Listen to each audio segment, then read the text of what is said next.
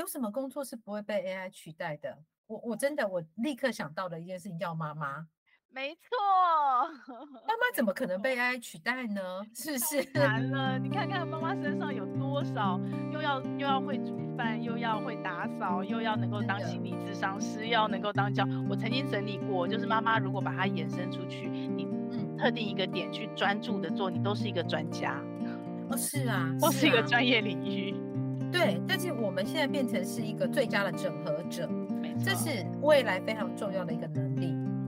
对，你要整合很多不一样的资讯，然后要让所有的一切它在轨道里面，按照你定好的目标持续前进哦。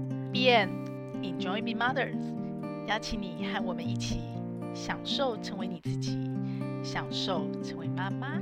好，各位享受成为妈妈的听众，大家好，我是斜杠的平凡妈。今天是我们百集百米冲刺计划的第二期，也是我邀请来跟大家分享的第二位，她怎么样享受妈妈这个身份、这个角色的妈妈温怡玲，我们都叫她露露。露露好，嗨，Hello，好，平凡妈，若云好。对，我们有多重身份，但露露。有一个非常特别的身份，在尤其在现在这个时候，尤其在最近的几个月，AI 爆炸红这样子。可是露露其实在这边已经耕耘很久了，然后之前也有一个呃另外一个 podcast 节目《行行出老母》有采访露露，叫叫你叫 AI 老母，是我本人。你要不要自我稍微简单的自我介绍一下？嗯好，呃各位妈妈们或者是嗯对妈妈身份好奇的大家好。呃，我我是温怡玲。那其实我的身份啊，我在五年前，我完全就是个媒体人。我从 念书的时代，我就是念新闻，然后一直都在媒体工作。对，那五年前啊，因为就是一个不小心，所以去帮朋友，所以就到了那个人工智慧学校，然后负责整个学校营运。嗯，然后结果后来又一个不小心，完全就是一个意外哦。人生很少遇到这么这么可怕的意外，就是找我去的，对，我的老板执行长陈生伟，他因为意外所以过世，所以我常常觉得人生很多事情是没有办法计划的，所以我原本只是想要去帮他帮个半年到一年，结果没想到他就呃不讲武德一走了之，所以我就 继续在基金会里面，然后他他过世到现在其实也正好已经是三年。嗯，所以刚好，刚好在这四五年里面，嗯，AI 其实一直都很红，那只是在去年底的时候，忽然之间因为 ChatGPT 的关系，所以它整个大大爆炸红，然后对，然后呃，搞得很多人像热锅上的蚂蚁一样，觉得非常非常着急。然后其实它也不只是 ChatGPT，它不只是可以帮我们写作文啊，呃，做企划案啊。他甚至呃画图的也很厉害啊，Midjourney 啊，然后达利呀，对他们其实，然后到现在那个 GPT Four 是把？这两件事情它是可以把它合在一起的。对，对，所以呃，我觉得大家害怕的是，糟糕了，这件事情到底，第一个是我到底以后该怎么办啊？那另外一个，其实我觉得我们可能更担忧的是，那所以我们下一代的孩子该怎么办啊？那工作会不会被取代啊？我我大概现在。一天会被问三四次这个问题，对，好，简短，对呃，蛮长的自我介绍，不好意思 没有，我我觉得妈妈，我们刚刚前面有稍微聊一下，就是妈妈其实对于 AI 可能有妈妈特别的焦虑，就是属于妈妈身份角色的焦虑，这个我们后面可以再聊一下。那露露，我想先问一下，你有几个小朋友？嗯、两个，两个，一男一女，对吗？哥哥妹妹，对，呀呀。然后呃，可以讲他们年纪啦，就一个、嗯、一个大一，呃，一个十八岁，然后一个十六岁半，也是青少年了。呃，对对，他们是青少年，对。所以随遇而安的你，一连串的不小心的状态下，嗯、现在可以完全做，几乎可以完全做自己了，对不对？呃，其实我在四五年前，大概我会到我会到那个人工智慧科技基金会帮忙的时候，大概就已经差不多了。因为我本来我本来在小朋友很小的时候，就是他们生出来一直到念小学之前，我没有在外头上班，我在家工作。嗯，嗯，所以其实那个时候就因为一打二嘛，然后又要又要接案子啊，然后所以我们其实有很好的默契。嗯，就我跟小孩之间有很好的默契，嗯、我们谁该工作啊，然后谁谁做自己的事情，我们是非常懂得彼此尊重的，分寸跟界限很清楚。对对对，我们是是非常非常清楚。从呃，就妈妈妈妈很懒啊，就很不想说哦，一辈子都要教你这件事情。嗯、所以在他们很小的时候，大家就把事情都说清楚了，训练有素这样。呃，就我我觉得，我觉得如果说嗯，沟通吧。嗯嗯，嗯，我我很他们在很小的时候，其实我们就是在一个比较，嗯，跟大人沟通的方式，就是我会把他们看成是.我不会觉得他们呃比较好像比大人少了什么功能，不会，对，对我觉得他们只是比较缩小版，然后可能表达能力没有那么好，然后可能、嗯、呃整体资讯的能力没有像我们那么强。好，那但是呢，他其实人的感情啦、理性啊什么，其实都是有的。所以他们很从小，我就很习惯每天会跟他们说很多话，各种 话。OK，对，OK，嗯，没有那种童童牙牙学语的那种娃娃话、娃娃语，对不对？就是你就把他们当成一个大人，开始慢慢慢慢照他们的程度沟通。哦，对，然后呃，我觉得其实最重要的事情是我从小会。会让他们知道每一件事情都有为什么。OK，哎，对，比如说啊，妈妈现在要，就是我要出门，那因为我要去采访一个谁，嗯、对，然后我几点钟我会回来，然后在这段时间你们可以做什么？嗯，那等你哦，比如说你睡午觉醒来啊，我就回来了，这样。呀呀呀，我其实。嗯嗯，我曾经在你的那个访谈中有一段我，我我觉得我听了还蛮感动的，就是你有你有问说你你跟孩子的沟通，其实就是把他当大人。那呃，比方说去染发，女儿要染发，嗯、对不对？然后嗯嗯，如果今天是呃你的朋友，你可能是赞美，你可能是给他一些朋友的意见，可是变成了小孩子就完全变一个人，不可以 这样子。啊，对，你从小就很一致，是这样跟他们沟通，嗯。对，哦，我觉得一致很重要，呃，不只是对他们很重要，对我自己也很重要。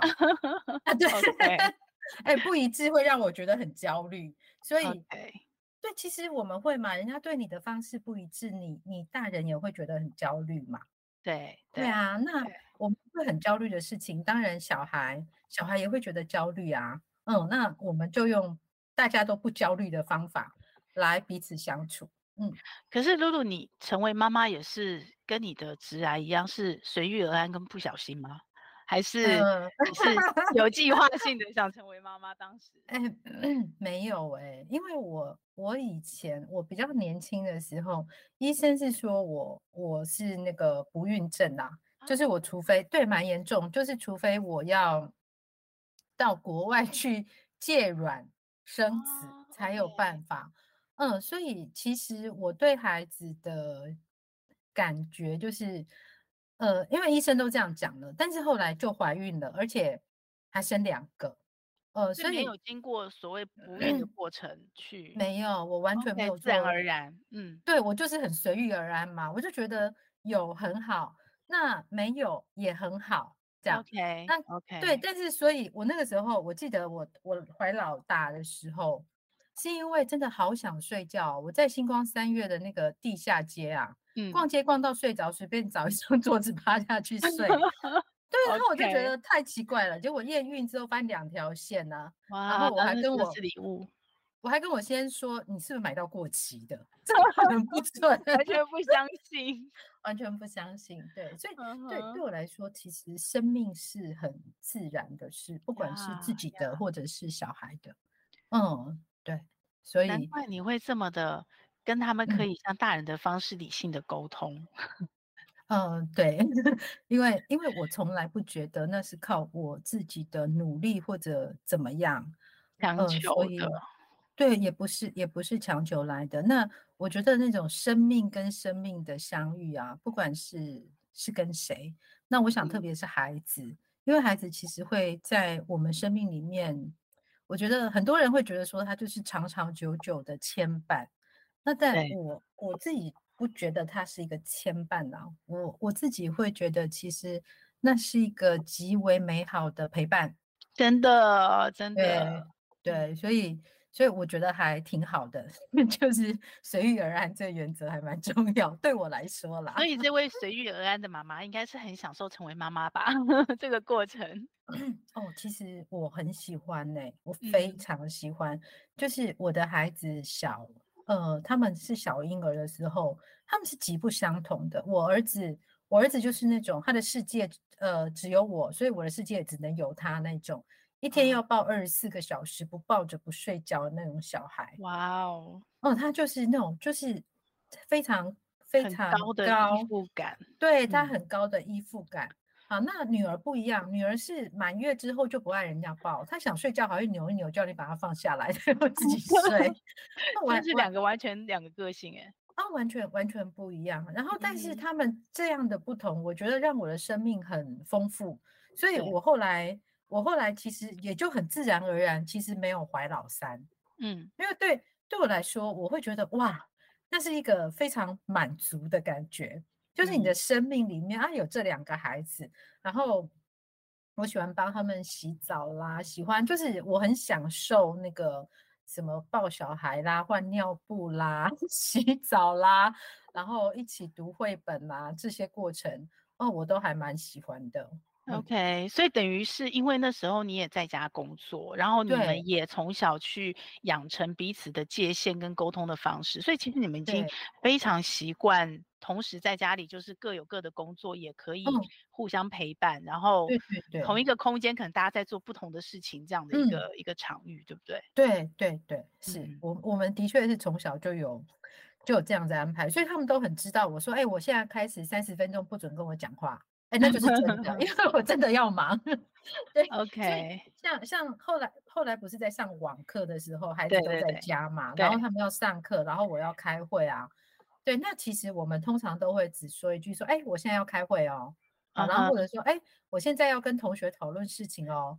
对，那就。一讲，我们就会明白说，OK，接下来这个就是就是你的时间，然后我不要吵到你，打扰你，对对对。哎、欸，我也非常享受这两年上网课、哦，我觉得这真的是上天给我的礼物，多赚到的。对，很想很想把小孩都扣在家里，不然 去学，因为因为我从来没有预料到我的人生会有这么一段。那个时间是我可以跟孩子在家，然后同一个空间各做各不同，然后我可以这么近距离的看到他整天这样学习观察，然后跟朋友聊天摆烂的 状态。哦，真的对，而且他们喜欢的老师就大家都会开镜头，不喜欢的老师就什么，我麦克风也坏掉了，我镜头也坏掉了，什么东西都坏掉了。对，我我没有想过我的人生会有这么一段可以跟孩子这么，所以反而那个时候这两年我觉得很珍惜，我觉得那是很棒的礼物哎。对，可能类似你，你可能跟你的小孩从小就是这样长大的。哦，对对，我我我，但是这个这个事情对我来说是很很重要的一个。后来我又回到职场的养分哦。嗯，怎么说？嗯，我我觉得其实很多人虽然他外表是大人，但是他的心里面是有很多需要被理解的小孩啊。嗯，okay. 所以我后来我后来出来之后，我很快就。呃，我重新再上班，很快就当主管嘛，嗯，然后我又经常要去 create 新部门啊，要带新的部门做新的事情，嗯，对，那我觉得那种就是同时可以照顾很多事情，然后可以听到别人没心里面那个小孩的说话，我觉得。还蛮重要。我我明白你说的，因为因为你知道，我很久以前那时候刚当妈妈，我就有看到一本书叫《妈妈经大于管理经》，然后那本书的结论其实就是，如果妈妈你可以一打不管一打二、一打三、一打一，你可以度过这段时间，其实你一定是职场最好的 PM，因为 你的小孩训练了你非常多的 PM 特质，包括你刚刚说的那个，就是跟你沟通的人，你的团队里有谁不讲道理，然后你根本难以沟通，你就可以把他。像你安抚你的小孩一样，你就可以手到擒来的，很轻松自然的把他安抚下去。我可以，我可以理解啦。不清楚，不知道他在讲什么，然后你也非常快速就可以懂他在干嘛。对对对，而且其实还可以引导，就是引导他们说，哎，其实你现在应该是觉得很糟嘛，很纠结嘛，他有很多的情绪，呃，可以帮着同事陪着他们一起去理解他现在的情绪是什么，然后帮助他理清几个环节，然后呢，可能就是可以陪着他一起去想出解决的方法。嗯、哦，我我我觉得这个其实还还是蛮重要的事情的。就我们通常在讲管理的时候，男性的管理通常不会讲到这么细腻。对对，那但是。妈妈的管理是需要这么细腻的。对，每个办公室可能都有一个妈妈的角色。哦、对，不是帮大家买咖啡而已哦，不要想太多。可能是安抚情绪，再加很多很多杂事处理。哦，然后可以辨识辨识到有什么样的那种快要崩溃的危机了。没错，没错，对没错。所以，所以如果像你的教养，你是随遇而安型，那你对你的小孩子会有任何的规划跟安排吗？嗯，规划跟安排，例如说，我会让他们有机会接触，嗯、但是我通常我不会 push 他们，也就是你没有抱预设一个剧本，或是抱着期待，是这样吗？没有哎、欸，对我没有，我没有办法，嗯，应该说我不太觉得我应该去设定他们要长成怎样，嗯，因为他们的生命其实是非常自然的，然后是上帝给予的。所以他必然有他自己要长成的样子。嗯。那这件事情啊，我以前就是这样想，但是等到我，呃，我接触 AI 之后，我更是这么觉得啊，因为你都在一个完全未知、每天都有惊喜的领域。对，对，所以我们没有办法去设定他们未来要要走成什么样子，那只是会透过互动哦。例如说，这孩子就自己亲生的。所以他大概啊，那个什么样子跟跟那个爸爸是一样的，什么样子跟妈妈是一样的，大概没有太没有太多的惊吓啦。我觉得其实对是是还 OK 的哦。嗯，所以反而反而你这样子一路随遇而安，不小心，嗯，可是你一直碰撞在未知的状态，你等于都一直在开新的领域嘛，新的路。对，反而你没有焦虑，你反而是更放松跟放下嘛，嗯，可以这样说吗？不能焦虑啊，焦虑焦虑恐 怕，因为太多太多都是以前没有的。因为你看我在 Create 新部门也是一样嘛。对，比如说我从杂志纸本，我在纸本当后置主管哦，就是全部都是在对，就是在搞那些纸啊，然后印刷。我忽然之间到纯数位的媒体里面去，对，这是完全不一样的。对，那那这个时候真的焦虑是焦虑不完的，所以。我比较好奇，我不太焦虑。嗯、OK，但是我会很好奇说，嗯，这到底是怎样？为什么我没有看过？对，到底神奇在什么地方？然后就会忍不住想要摸摸看，哎，想说，嗯，这到底是是如何呢？然后或者找人来问问看。嗯，所以我比较少焦虑，我我比较多会是好奇。那这又是、嗯、又是不小心撞到的啦，因为后来看萨提尔。萨提尔对话里面，其实他的出发点也是好奇，没错，对，哎，没错，对你，哎，你想这么做，哎呀，为什么？好，就是大概对，因为我女儿染头发也不是一天两天啦，她后来国中毕业之后，其实是有续续续，呃，就是有有连续下去，她是整头染成金发呀。OK，嗯，她连上高中，她都自己去选好，说，哎，这个学校是可以染发的，她才填到她的志愿表里面去。可是这是代表说你的界限比较宽吗？还是说，就是就是我的意思说，很多父母他们可能会很在意或不准或是怎么样，因为他们可能觉得这件事情会对他们造成伤害啦，或者是这个会造贴成什么标签啦，就是有一套自己心里的价值观或是一套自己心里的界限。但是我听起来你是有界限的，可是你怎么去定义这个自然而然跟界限之间的那个分寸？界限要怎么定义哦？就是我会想得很清楚，这件事情到底会造成什么样的伤害，然后这样的.对，比如说染头发，这在我们小的时候，我们为什么不能染头发？学校规定不能染，嗯，规定是一个，还有一个就是标签。哦，对，染染头发是坏小孩。对对对对对对，那真的真的很坏的小孩就会去染头发吗？不见得啊。我小时候也不乖，但是我不染头发，因为我知道染了头发会被贴标签。我不想让别人发现我内在有一个坏小孩，所以我不会染头发。OK。然后我也知道，我只要功课顾好，对，我就有免死金牌。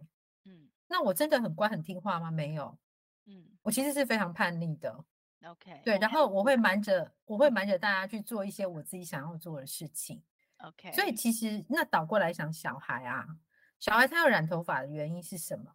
嗯，他他有可能他就是觉得好看，或者是说，哎，不然妈你自己为什么要染头发？对，我也我也染才认同，或者是呀，有可能，然后再来有可能被贴标签。好，他说，哎，这是 你们那些大人自己喜欢乱想。嗯，哎，我觉得他这样讲也是很有道理啊。然后他到底会造成什么实质真正的伤害？伤发质啦，染发 就是比较会伤发质，要记得护发。哎，那 其他的呢？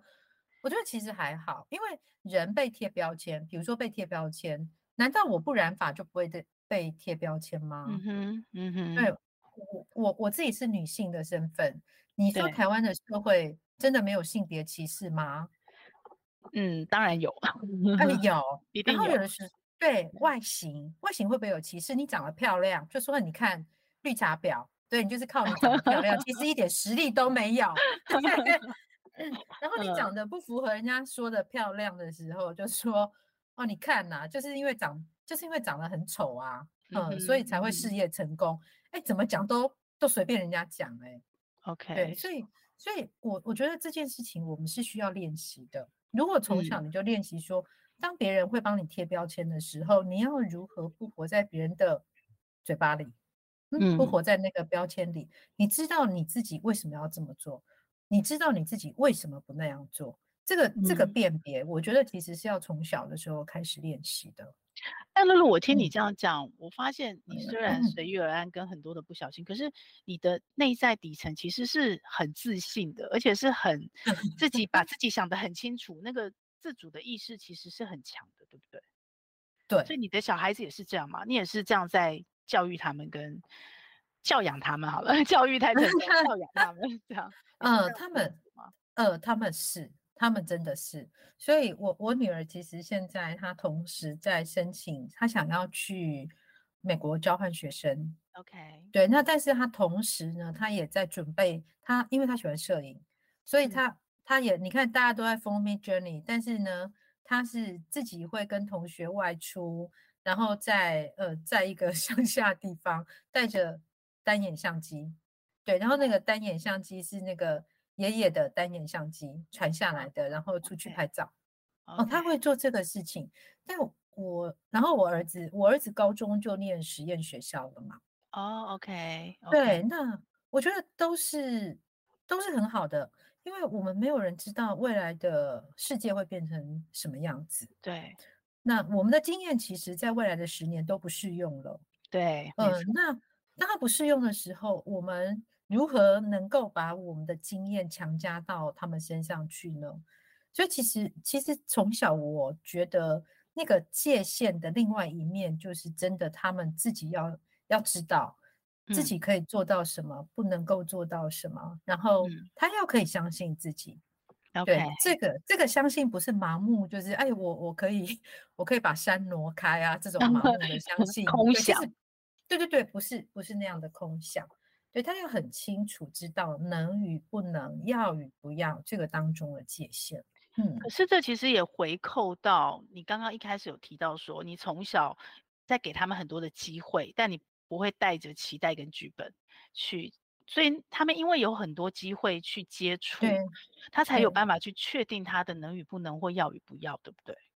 哦，对啊，而且其实到现在，你比如说到到这个时间点来说。嗯，我都觉得还有一点太早哎，也不过就十六岁啊，十八岁。那我我记得我儿子大概在十七岁的时候就跟我说过，他说啊，他的他觉得，因为他们念实验学校的孩子通常比较早熟，对，然后他就跟我说，他的同学们呢都很焦虑。我说焦虑什么啊？他焦虑啊，他的一生啊，到底要做什么？一生啊，一生对。然后我儿子的结论就是说。哎，其实他们不用这么焦虑啊，不用想这么多。我们现在才十几岁呢，我现在要做什么，先想清楚就好。真的，真的，真的。然后，但但我觉得孩子可以开始去想到这这个点，都是很好的。对啊，对，对，因为这些点，他慢慢慢慢，他慢慢在他的生活当中，他会看到这些，然后接下来他才有可能慢慢的延伸出一个面呢、啊。对，那这个面就会是属于他自己的人生，对他所想要的那那个天空。就我觉得这个事情对我来说，其实儿子讲这个话对我来说是非常有意义的。嗯，对对。所以等于你从小应该就是在孩子旁边，比较是一个支持跟陪伴者的角色，嗯、对不对？然后他们的目标，他们想要什么是他们自己去主导，或者是说由他们自己去生出来，而不是父母规划好、安排好给他们的这样子。对，对我我不太，呃，其实是说我不太敢这么做啊。嗯嗯、呃，孩孩子始终是始终是一个另外的一个生命啊。OK。嗯 OK，对他，他跟他跟我们会有一些相像，跟我们会有很很深厚的感情，但是他他不会是我们，明白，永远不会是我们这样。你的另一半也是跟你一样的价值观、一样的支持跟陪伴的角色吗？呃，他他是这样子，因为他从小他从小被管得很严格，OK，就是要按照按照。爸妈安排好的事，对、呃，好的事做这样，嗯，所以他花了很多的力气在抗争。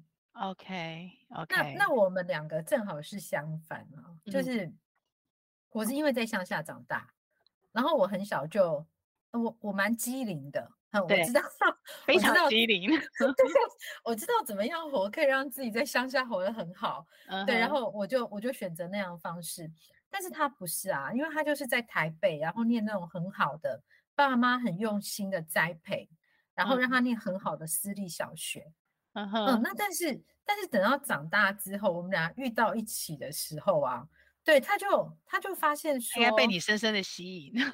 哦，对，然后然后后来后来我就记得我儿子小一的时候，就是那个考试成绩很差呀，对，然后。然后他爸爸就怎么，他爸就怎么安慰他。他爸跟他说：“我跟你讲，你不用担心，你妈从小就考一百分，嗯，嗯长大还不是嫁给我。我从小考完试就要被打，长大还不是娶到你妈，所以你不要担 心。”对，我觉得这个这个说法我，我我我也还蛮能接受的。OK，对非常棒。嗯嗯。嗯所以，所以其实你们夫妻在教养这部分其实是一致的，其实也是一致的，对吗？对，对.那会有一些些的差异啦。例如说，他会给小孩，他很早给小孩手机。OK，那其实这件事我是不赞成的。哦，oh? 你是在 AI 前沿领域的，但是你不赞成数位领域？并不赞成。对、嗯、我，我并不赞成这样，因为我觉得其实孩子要有多一些时间去接触这个实体的物理的世界。把基础打好了，哦，那那其实其实你现在站在这个时间点来看哦，AI 在往往后发展，人剩下来的东西是什么？其实是实体世界的，是你的身体直接去碰触、去感觉的。对对，它其实会回到这个地方来哦。所以所以如果大家有看的那个 那个 GPT Four 啊，他们还去跟那个有一个大学。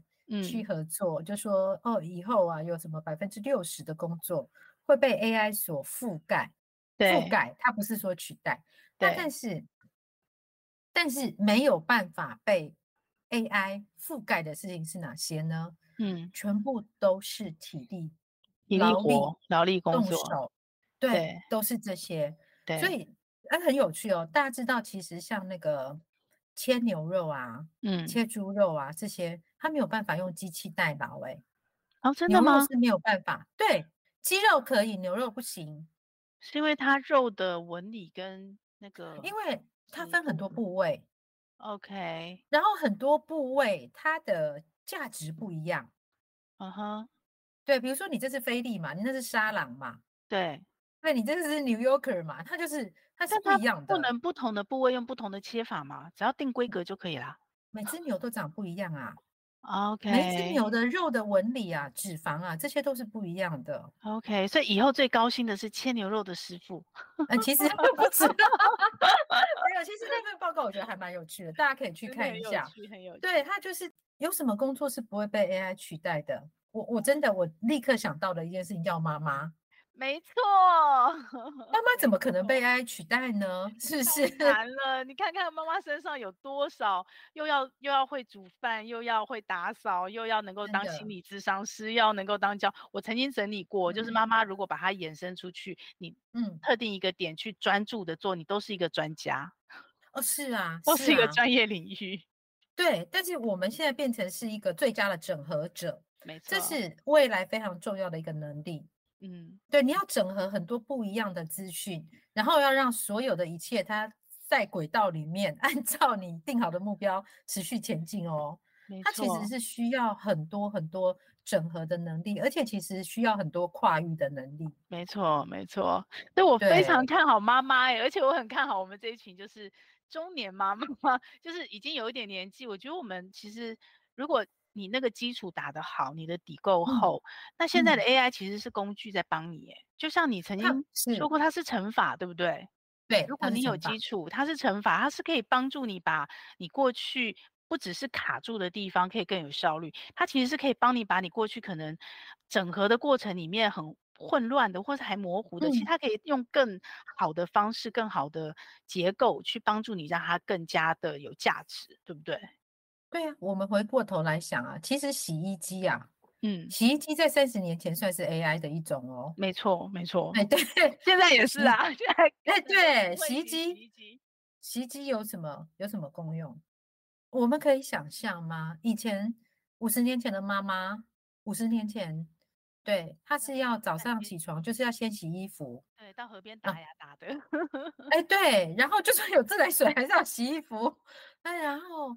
然后你还要晾衣服，嗯，然后哎，对，你要做很多很多这样的事情，然后再想一想哦，以前没有吸尘器，对，扫把，嗯，然后所以你要扫扫地，好，然后扫完之后呢，可能再来拖地，好，那以前呢没有微波炉，嗯，好，甚至于在台湾我们可能都没有什么烤箱这种事情，哎，一切 就是一只锅铲了一个锅子，好，从 头，然后后来哎。对，后来帮我们忙的是电锅，对，哎，电锅超好用，嗯，对，然后再来电子锅，其实这些都算 AI，对不对？都算，就是看你在什么在什么时间点，因为 AI 的定义有在改变。AI 第一次被提出来是一九五六年，嗯哼，嗯，那这个当中经过很多技术上的的改变，所以它至少已经走了三坡，嗯，嗯，所以这样。这些东西哈，包括冷气，这些都是哦，它都是我们所谓的智慧空调嘛。对对，它还有什么舒眠啊，会有什么？好，那个某在过去，它都曾经叫 AI。所以我们这样回想一下，嗯，我我觉得妈妈们我们在使用科技的时候，因为我们常常会害怕嘛，对，我们常常会觉得 AI，我不是理工的呢，我不是理工的，哎，我怎么会懂？还有我，我很讨厌看使用说明书，机器也很怕，自动化也很麻烦。对，是那我们，请问我们用 LINE 有看使用说明书吗？没有哎、欸。对，为什么 LINE 我们可以不用看使用说明书？因为设计 LINE 的人希望我们很喜欢用它，它才能多赚钱，对不对？对。所以它会设计的越来越好用。对。那所有的所有的科技，他们。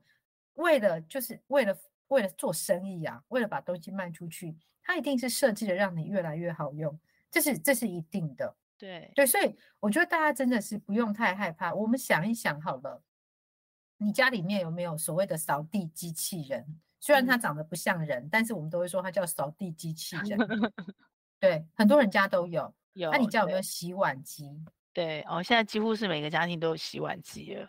对，但我家没有。我也没有哎、欸，因为我好喜欢洗碗的乐趣。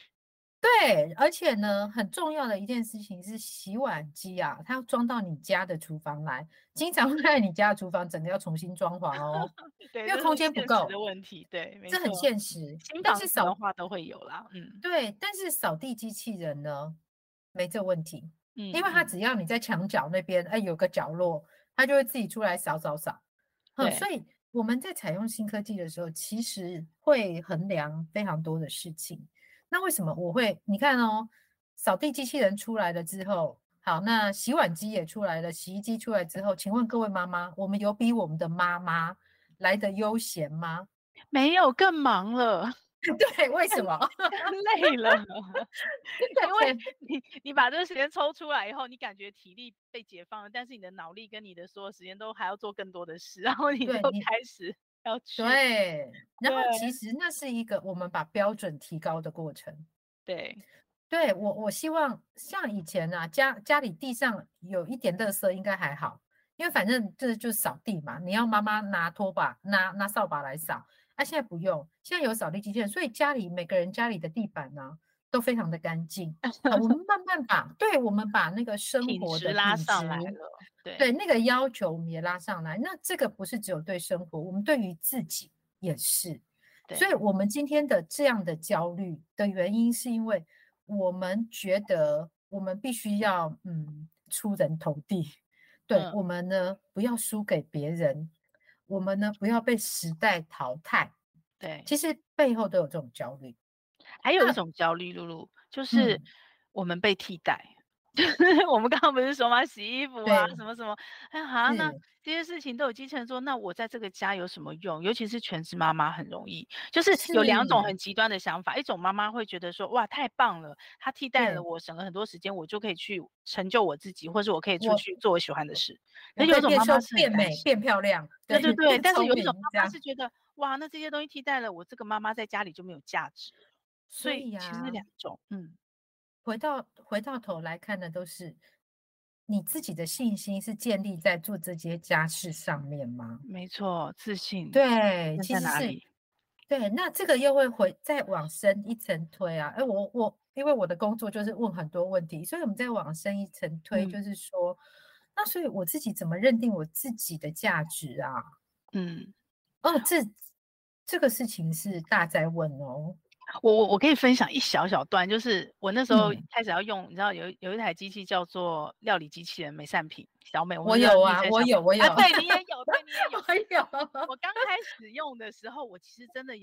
有，考虑过这个题目，哎，就是说，那什么都机器人煮，嗯，那以后他煮就好。虽然一部分我也窃喜说啊，那小孩子要煮就让他自己煮。可是另一部分我也在想说，那这样以后我是不是就变很笨？就是我比机器人还笨，因为我不会煮。结果后来我觉得我自己跳出来的做法是，嗯，其实料理的关键就是火候、温度嘛，然后跟那个，所以我反而因为运用了小美之后，我更清楚、更快速学习到我怎么去掌握火候、温度。我要我要的其实是那个技术，而不是。使用它去操作这个时间跟空间，去把这个东西做出来，而是我懂它背后的，然后这个技术，我因为使用它，我反而自己反而变得更厉害，更更强化。我、啊、我我其实觉得这样，我反而变得更有自信了，就是我就可以运用这个机器人，而不是说我被它取代了。对啊，对对，就像以前我们我们做个萝卜糕啊，做了个半死，有没有？真的。现在哎呦，就叫他做啊，好快哦，小美非常快，然后。你会知道怎么样做出来是最好吃的，这个是你判断的。没错，没错。对，所以我们会改它的食谱啊，我们会自己设计食谱啊，对，然后做出来是不一样的啊。嗯哼，对。对，然后它也真的是与时俱进了，它现在已经可以把你改的食谱变成它的那件智慧的食谱。是是，这个就是我们现在在说的人机协作。对，我觉得这个过程非常的有趣。嗯、如果你是接受的状态，很自信的接受的状态。那但是我们倒过来看，假设我都不要呢，嗯、我就是硬喜欢一切都用手工来做，也是可以呀、啊。喜欢那个寿司之神有没有？任何事情他那双手有没有？就十只手，他用手就可以摸出这个米的那个含水量，嗯，对吧？好，我觉得是可以，他就变大师了。对，因为机器人做不到。所以我觉得其实啊。机器啊，或者这些科技，其实是帮我们可以有更多的选择。嗯嗯，那但是重点是说，我们第一个是先不害怕，因为不害怕之后，人一害怕什么都学不会啦。没错，会抗拒。这个是对。那你只要不害怕，慢慢学好，然后或者我我也没有一定要在什么三年之内或者三天之内学会嘛，我们没有这样子的规定。对、嗯、我就是非常 好奇，它到底可以。进到我的生活里面，然后会会扮演什么样的角色？他可以做什么事情？我觉得他本身就、嗯、就还蛮充满乐趣，就是一个乐趣了，对不对？对，去想象如何应用它，然后怎么发。这这个也发生在我现在使用 Notion 的状态下。哦，是啊，是啊，但但其实啊，我常常觉得我们女性啊，尤其台湾的女性，其实，嗯，我我们其实都很好，非常有价值。然后，但是我们常常真的比较没有自信。对，很缺。嗯，对，尤其我觉得，呃，经历过我们可能结婚啊，然后当妈妈的过程里面，其实是有一些我们忽然之间不晓得要拿什么来肯定自己。所以最后你还是要回到内在啊，就比方说像像这个 AI 过程，我你刚刚说你女儿喜欢摄影嘛，我觉得也是一样，就是你看现在那么多的模板滤镜，然后你一套上去就感觉你的作品就有一个水准。可是现在如果要成就一个大师，其实更难了，因为大家门槛也提高，变简单。所以其实妈妈可能变成要自己先回到内在，找到自己。最有自信，然后你最喜欢的那个地方，然后再透过这些 AI 的工具来帮助你，嗯，呃、快速的，就是把你的门槛进入门槛降低，然后你在这个门槛上面去发挥自己的价值，去建立自己的自信。是啊，这个我我觉得，而且其实妈妈的内在，嗯，她会传递出来的讯息，妈妈可能没有说，但是家人都感觉得到。对，那个情绪啊，那个肢体语言啊，然后对，那是完全完全都可以感觉得到的。所以，我其实我印象很深刻哦。我有一次，呃，那时候我儿子才念幼稚园，然后我到幼稚园去看他的，就是我进我那时候会陪他走到学校里面去，然后有一个小男生很喜欢欺负他，嗯，对，那这个小男生欺负他呢，我还问我儿子说，呃，要不要妈妈帮你处理？他说不用。好，所以我也没有帮他处理。但是有一天，那个小男生就追着追我追过来，然后就问我说：“妈妈，我问你哦，那个啊，熊问问在家是不是都很乖？”我说：“哦，为什么？”他说：“因为我看你每天呢都很高兴，都在笑，所以他一定很乖，对不对？” 好可爱的观察。但是这个孩子让我很心疼。嗯、对，因为我知道我老师有跟我说过他的家庭状况，Okay. 他就是就是妈妈非常年纪非常小生下他，然后就把他留在爸爸家.然后他是隔对，然后他就走了，妈妈就走了，然后是隔代教养.然后这个孩子呢就是一口蛀牙，然后就是全身、嗯、你知道是没有被好好照顾的小孩，对那样的孩子、嗯，所以他跟我讲的时候，我就觉得非常非常的心疼。我可以理解，嗯，所以他为什么会欺负我儿子，我也明白了，我，我也明白了。然后，所以我后来我每次到学校的时候，我就会特别，其实也不用关照他一下，这样。对，就是对他笑，你只要对他笑，嗯、然后说你今天非常乖耶，哇，你今天看起来好棒哦，这样。嗯、对他一直到他一直到念国中，他走在路上都还跟我打招呼哎。太棒了，嗯，对，非常，所以其实我我从这这还不是自己家人，你想，如果是自己家人的话，那个影响更大，更直接，对，嗯，那这只是一个，嗯，一个小朋友，但是他他的这个话那时候给我很大的提醒，嗯，对，就是我们自己没有，我们自己没有把自己先整理好，照顾好，嗯，其实真的很难很难说，哎，这个家庭可以非常好。嗯，对，然后你的家人，你的家人只会觉得，呃，比如你很委屈，我我们很多人是这样，觉得妈妈好好辛苦啊，对，然后，但但真的吗？是我们真的一定要当辛苦的妈妈吗？对，不能，对，就算条件什么都不是贵妇，但是我们还是可以当一个很自在的妈妈，享受其中的妈妈，对，对。所以人家问我说，呃，要不要生小孩啊？我通常都会说要啊。如果如果你想的话，我觉得 应该要。然后完全没有后悔，完全没有，而且可以看到自己的孩子成长的过程里面，呃，跟自己相像的地方，以及跟自己不像的地方。然后其实他会给我们很多思考自己的机会。没错，没错。对，孩子是在真的是成为老师，帮助我们在更认识自己。然后，因为我们更认识自己，我觉得孩子也会看着我们的背影，然后去更认识他们自己，就是一个很很美妙的循环。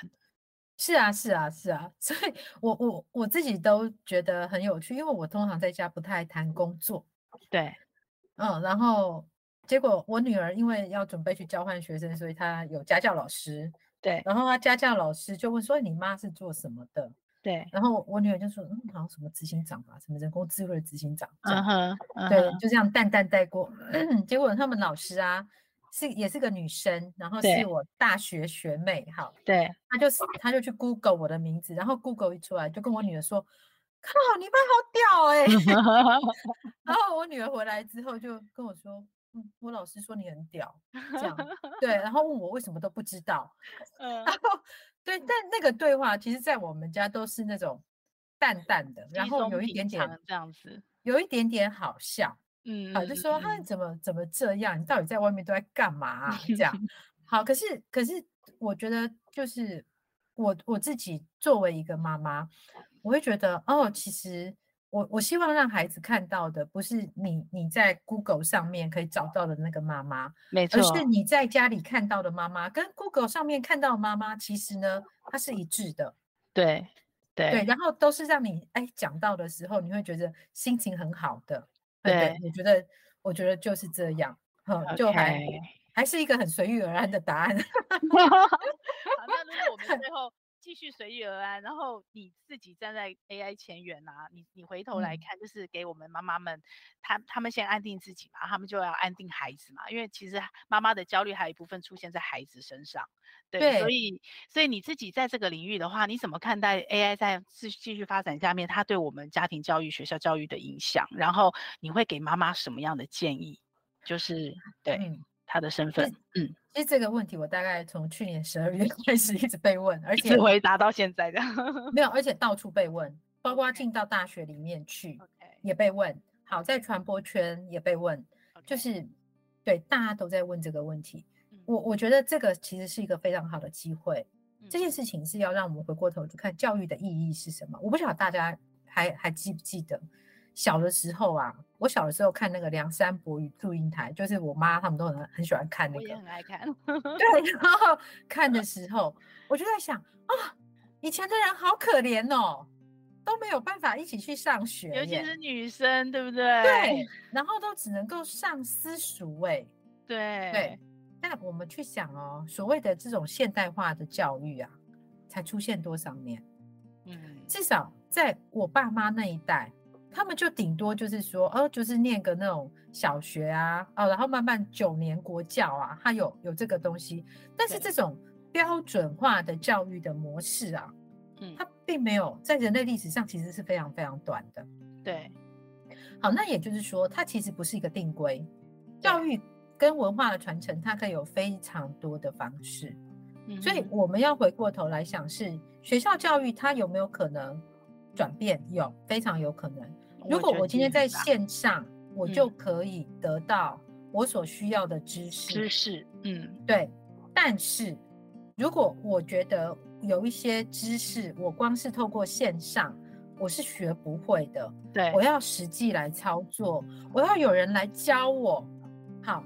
那这些，那我们是不是用另外的一种教育的模式去把它补起来？好，我这样说好了，剪头发，你有办法看网络上学会吗？可以剪，但是还是要有一只手来剪嘛，对不对？除非那个手是机器人啊，不然就你自己、嗯、哦。机器人剪头发其实是很难的哦，非常难。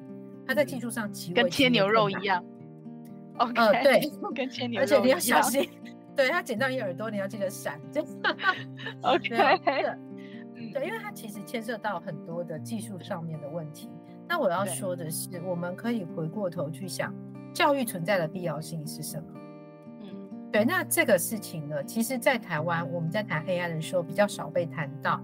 呃，我我的几位老师，他们以前是，他们是三十几年前在 Stanford，好，在念书的时候。那个时候，Stanford 就有 AI 这样的科系，他们是有的，有这样的课程。然后老师说，他们进去开始上课的时候，不是写程式哦，他们开始想的是什么叫做人的意识，什么是价值判断，嗯，对，判断的基准是什么？什么是认知？什么是理解？你看，这是。非常基本的，我们人习以为常的事情，对，但是这这些问题到现在，其实在 AI 里面还是无解的，我们并还不不清楚的。好，所以我们整个要来讲一个最大范围来讲的，就是不管是从教育或者从各个层面来看，呃，我我我会比较建议的是，所有人要回过头去看的是，到底人独特之处在哪里，人有什么样的价值。好.那看了这个之后，我们再进一步去想说，所以我们现在所有这些眼睛可以看到的这些制度啊，对，然后这些所谓的结构。它是不是有可能被改变？而这个改变的前提是人类觉得更好，嗯嗯，而不是说啊，因为 AI 发展到这里了，所以我们就让它继续发展下去。对，最近它被暂停了吗？哦，对，因为那个 那个那个 Elon Musk 说应该要把它暂停，但是有另外一波说那是停不了的。对，那这这些事情。我觉得在台湾真的是比较需要跨领域的讨论，因为我们通常有一个迷思啊，我们在讨论 AI 的问题的时候，就会去找呃 AI 的老师们来谈，但是 AI 的老师懂的是 AI 的技术，他并不懂得法律，并不懂得社会层面会产生什么样的改变，或者我们这样说，他甚至他他对于教学。当中人类怎么样学习这个认知的过程，他们也是不清楚的。对，所以这些会，我觉得我倒是觉得，对于我们这个社会产生最大的冲击，在于我们要打破自己以前的那个所谓专业领域的概念。接下来需要的会是一个跨领域的对话沟通的技巧，呃，不是只有我们自己去培养那个知识，而是跨领域的对话。那台湾社会其实。太有这样的一个底蕴，就是，哎，我怎么样跟别人沟通？好，我怎么样听得懂别人在说什么？那我怎么样用别人听得懂的话去表达出我所要讲的事情？我我们其实是非常欠缺这一块的。是，对，所以所以其实妈妈也不用焦虑，就其实让孩子去学城市、学什么什么的，其实应该反而是像你刚刚一开始讲的，让孩子。喜欢什么就多接触，然后跨领域的多尝试，然后去培养他的这种基本的沟通或者是领导的这些素养，对不对？对对。然后有人会问我说：“可是他不学 AI，这样可以吗？”好，可以。来来，我来回答一下这一题好了。因为 AI 的技术会一直一直改变，对。所以你与其让他现在就去学怎么写 AI 的程式。如果孩子是在国小、国中阶段的话，不如让他好好的把物理啊、数学啊，把它学对，把基础的学科把它学好，对，然后呢，让他对于学习始终保持热情跟好奇，这件事这是最重要的，非常重要。我有一个妈妈朋友就很教我说，哎，之前就是说到处缺工程师啊，工程师不知道，他就让他儿子一路。学还从小送他去那个才艺班去学程式，我知道。现在怎么办？最厉害的就是写程式。啊、呃，会哦，他会取代掉哦，他会取代掉。啊、我们大概评估过，中中等之资以下的的那个 programmer 会被取代掉。可是最高级的，你怎么去运用的那一端，其实会变得更厉害，对不对？对，但是那一端的人必须要了解的是营运的策略啊。没错。要了解的是人性啊，人怎么使用这个东西啊？他要了解那个场景啊，他要有另外的一个 domain knowledge。所以以后我们的教育很可能就是很像我以前在未来 family 做的，就是主题式教育，它不会是一个分科教育了。呃，对对其实是对，而且其实微软在二零一六年的时候，微软有一个学校，他们其实很早就是用这样的方式在教学生，而且这个里面还有一个我们可能在台台湾更缺乏的，就是。我们怎么样去看到需要？怎么样看到问题？Yeah. 然后这个需要很可能不是我的需要，而是这个社会的需要，是别人的需要。Yeah. 所以我们在看那个就是 OpenAI 的 CEO，那 Altman 他到后来不是讲一个利他主义？对。然后大家都会想到你到底在讲什么？好，但是但是其实所有的科技，它回到最最原点，其实还是人跟人性。对人性，它可以助人，好，不管是帮助我自己，嗯、或者是帮助其他有需要、更需要被帮助的人，对，那这个事情我觉得会需要非常多的同理心，嗯，非常多的体验，嗯，哦，它就不会是一个被关在电脑里面的软体就能够去解决的事情。OK，太棒了。好，那露露，我们最后就是以你在 AI 这个最前沿，妈妈一句话，如果你这个 AI 趋势避免不了，我们一定是往下走下去的话，那妈妈要在这个 AI 的趋势环境下享受成为妈妈，你觉得你会给她一句什么样的话？嗯，好，呃，相信自己，也相信你的孩子，相信生命创造的美妙。太棒了！今天谢谢露露。不会，我希望很多妈妈听到我们这一集，然后就不焦虑了，还跟我们一样很兴奋这样子。哦，对，开创。好的，如果有人不相信的话，也可以那个，我们可以安排，就是大家可以实体来看，说是不是真的很开心。啊，太棒了，太新的世界这样。嗯，好好哦，那反正我们就随时有什么好的题目，然后我们就可以随时来聊聊。嗯，好的。好，今天谢谢露露，也谢谢大家，好，拜拜。拜拜。这个节目会在各大 Podcast 平台播出。如果你喜欢我们的节目，欢迎你把节目分享给你的亲朋好友哦。也非常的欢迎你留言告诉我你想听什么题目，告诉我你享受成为妈妈的诀窍。也欢迎你在我们的说明栏有一个联署签名，跟我们一起签名，一起享受成为妈妈。享受快乐，也享受痛苦，让我们一起来享受成为妈妈。